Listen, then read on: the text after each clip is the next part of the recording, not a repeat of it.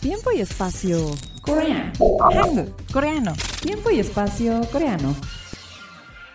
Añadese 8 en una encimida. Tiempo y espacio coreano ya empezó y espero que te quedes al final porque tendremos un programa espectacular lleno de información. No tengas miedo de saber otra cultura ni tampoco te limites en hacerlo. Así que de una vez nos vamos con esto. Corea General. Abre tu mente y disfruta de la cultura coreana en general, desde datos curiosos, historia, costumbres, turismo, cine, educación, K-beauty, K-pop, K-dramas, programas de variedades y más. Descubre más de Corea del Sur. La cocina real de la dinastía Joseon es una de las principales esencias de la cultura gastronómica de Corea, debido al renacimiento de este estilo de cocina en el siglo XXI, esta cocina real coreana se ha preservado y desarrollado con grandes cambios en la actualidad, pero propio de la cultura coreana.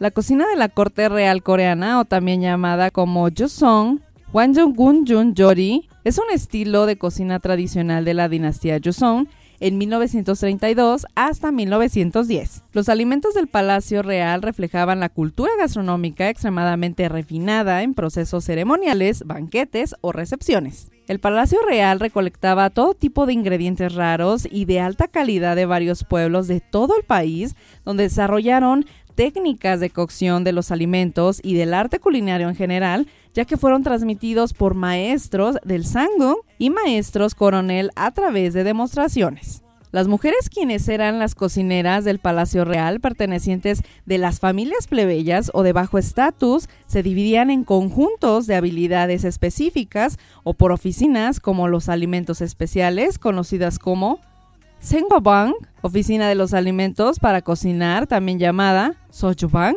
entre otras. Cuatro de los cortesanos reales que vivieron de los tiempos del rey Kochong o Sunjong aprendieron las habilidades. Uno de ellos fue Han Ji-sung, que ingresó al palacio a la edad de 13 años durante el reinado del rey Kochong y preparó comida al final de la dinastía, convirtiéndose en la primera poseedora de la habilidad. Desde la década de 1940, las habilidades para cocinar comida real comenzaron a transmitirse a un número muy pequeño de personas comunes, a pesar de que en 1970 oficialmente a nivel nacional se protegió y se transmitió la forma original de la cultura culinaria tradicional coreana. Las características de la cocina real van más allá de verse majestuosas, ya que se desarrolló toda una funcionalidad para una buena salud como los principios cósmicos del yin yang, y los cinco elementos que estaban armoniosamente contenidos con la comida. Por esta razón, las comidas se llevaban a cabo en una habitación que se utilizaba especialmente para comer, el rey sentado al este y la reina al oeste. Asimismo, se utilizaban cucharas de plata para proteger al rey. Esto es porque la plata cambiaba de color cuando entraba en contacto con el veneno. Los alimentos de la corte real eran preparados con una energía natural de montaña, mares, ríos y campos a la vez como una movilización medicinal porque se ingerían los nutritivos, así como la verificación anticipada, considerándolo un medicamento para poder comerlo. No solo eso, porque también contenían origen animal para que los alimentos vegetales se usaran en combinación y los condimentos naturales se mezclaran adecuadamente para brindar valor nutricional, Cabe destacar que una de las características más importantes son los condimentos, lo cual no son salados ni picosos, a excepción del kimchi mixto y el kaktugi, así como un equilibrio muy variado de sabores, ajo, jengibre, pimiento rojo, pimienta, ginseng y canela. El consumo bajo en calorías de aceites vegetales como el aceite de sésamo y el aceite de perilla eran realmente sanos, no olvidando el kimchi con excelente nutrición y funcionalidad, como también la pasta de soya, la salsa de soya y pasta de pimiento rojo. Por este motivo, la cocina real se caracterizó por tener ingredientes de todo tipo en el que son picados cuidadosamente y elaborados con recetas saludables que mejoran la digestión y la absorción. La tradición de la cultura real se destaca por la cultura del Suraksang, La esencia culinaria coreana y el alineamiento tan marcado de una variedad de sabores y nutrientes en las comidas en general. Se servían cinco comidas del diario durante el periodo Joseon, en el que es indicador que este patrón existía desde la antigüedad. La esencia coreana en la cocina real se reflejaba en las mesas del Surangsang junto con la cantidad y el contenido de la comida servida, en donde se podía apreciar el espacio de la buena distribución de cada banchan u otros utensilios. A finales de la dinastía Joseon, los materiales alimenticios se diversificaron más y se estableció la comida tradicional coreana mediante un sistema de mesa, por lo que es importante señalar que en 1971 la comida real de la dinastía Joseon fue designada como Patrimonio Cultural Inmaterial Nacional número 38 con el propósito de preservarla como la esencia de la cultura culinaria en Corea año en el que también se estableció el Instituto Real de Investigación de Cocina con el fin de proteger la transmisión de la comida y la comida tradicional de Corea, brindando una educación al público en general. Por lo tanto, Wang Hyun-sung no solo dedicó su vida a investigar, recopilar y aprender de la cocina real, sino heredó la cultura culinaria real de la dinastía Joseon a otros, así como muchos interesados que cuantificaron la comida real, organizando recetas debido a la precaución por la desaparición del conocimiento y las habilidades sobre la comida real. Como resultado, los designaron poseedores de habilidades, donde es un sistema de transferencia formado por quienes han adquirido las competencias en bienes culturales inmateriales y quienes las han completado, dado que para renacer como patrimonio intangible se necesita volver a reconocer el significado para que la gente de las generaciones futuras compartan también su valor real de la dinastía Joseon, así como su esencia y su legado de la cultura culinaria coreana. Tiempo y espacio Coreano. Tiempo y espacio coreano. Muchos de los ciudadanos surcoreanos mayores de 18 años establecen una responsabilidad ante su nación para ejercer su voto como derecho ante determinadas elecciones, donde al finalizar el proceso de relleno de la boleta se obtiene un sello en la mano de color rojo, lo cual revela una certificación al uso del derecho al voto. Es necesario mencionar que la forma del sello es la misma forma que se rellena en la boleta o planilla. De seguro has visto este sello en alguna parte y de ser así lo más probable es que lo hayas visto en la mano de tu artista favorito surcoreano o de un amigo que hayas conocido cuando estudiabas en Corea, pero ¿a qué se debe su forma? ¿Qué significa? Aquí en Tiempo y Espacio Coreano te vamos a despejar esta duda.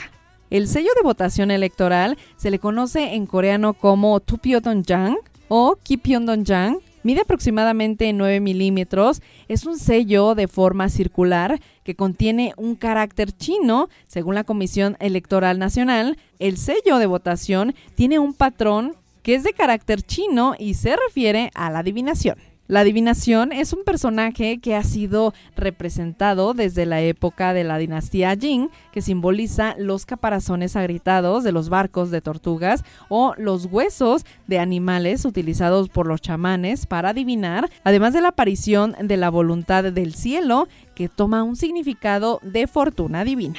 Cabe destacar que el sello no solo tiene el significado de adivinación en términos electorales, también se refiere a examinar o contar para que los votantes decidan libremente a los candidatos y así realizar una buena opción ante la nación. Pero ¿cómo surge este sello electoral? El carácter que está grabado en los sellos electorales se introdujo en 1994, sin embargo, durante mucho tiempo el sello también pasó por varios cambios para convertirse en lo que es actualmente. Desde 1948 hasta 1980, cuando se celebraron las primeras elecciones después de la liberación de la República de Corea, no hubo normas separadas para, para los equipos de votación, dado que fue suficiente marcar la forma circular. Sin embargo, la marca circular tenía algunos problemas prácticos. Cuando se emitían, se doblaban las boletas en las que estaban registrada la marca en muchos casos. Esto provocaba que la tinta se transpusiera en el lado de contacto, lo que resultaban votos inválidos. En 1992 se agregó el carácter chino que se refiere a la persona y se fusionó al sello de votación circular para remediar el problema de los votos inválidos, pero la adición de esta forma de carácter no resolvió por completo el problema de los votos inválidos, ya que el carácter es algo simétrico. El tinte traspuesto en el lado doblado de la boleta aún no se podía distinguir del lado donde la marca estaba originalmente sellada. Durante las elecciones presidenciales en 1994 surgió otra cuestión ya que el carácter chino se consideró demasiado similar a la letra Siut del alfabeto coreano junto con el nombre de un candidato de aquel entonces. Para solucionar este problema, el carácter chino se tuvo que cambiar a la adivinación, esta alteración también resolvió finalmente el problema de los votos inválidos resultantes de la transposición del tinte a otro de la boleta. Dado que el carácter chino es asimétrico, los contadores electorales podrían distinguir la marca transpuesta en la marca original, además de utilizar una tinta especial de secado rápido. Por lo tanto, desde el original, eh, que es el circular en 1967, y el cambio de la shoot por la adivinación o fortuna fueron insertados oficialmente desde 1994 y se ha utilizado hasta el día de hoy. Actualmente se puede distinguir el sello, aunque la boleta se doble a la mitad, en el que es más fácil el conteo y reducción de votos nulos. El conocer un artefacto tan importante como es el sello de votación electoral de Corea va más allá de lo estético y de lo minimalista, ya que representa el derecho a votar de los surcoreanos, donde parte de la historia está en su significado y del por qué al día de hoy se sigue utilizando. Aprende coreano. La forma más fácil y efectiva para aprender un idioma es que estés dispuesto a invertir tu tiempo. Así que acompáñame a esta sección. 진짜? 예, 있습니다.